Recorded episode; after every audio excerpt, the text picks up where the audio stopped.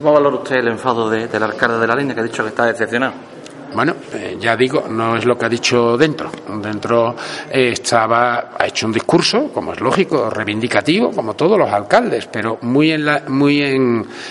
consonancia con lo que ha sido la cordialidad con que se ha desarrollado el encuentro, eh, por supuesto cordialidad que también ha tenido la Junta de Andalucía en sus intervenciones y a partir de ahí, pues lógicamente todo es valorable. Evidentemente, no todos los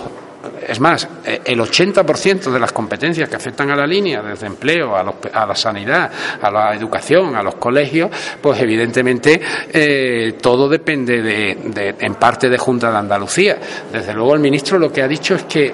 va a estudiar todas las propuestas que se han formulado por la línea, en algunos casos que eh, las van a tramitar, a veces los tiempos son los tiempos, y sin embargo no fue a la línea a cerrar una residencia de mayores, como sí ha hecho la Diputación de Cádiz, y que eso parece que le importa bastante menos al alcalde, porque podía haber protestado bastante y se han perdido 80 puestos de trabajo de, en la línea, que ahora mismo se están yendo en autobuses esos trabajadores de la línea a ejercer su puesto de trabajo a Cádiz. Con esas cosas también hay que ser reivindicativo.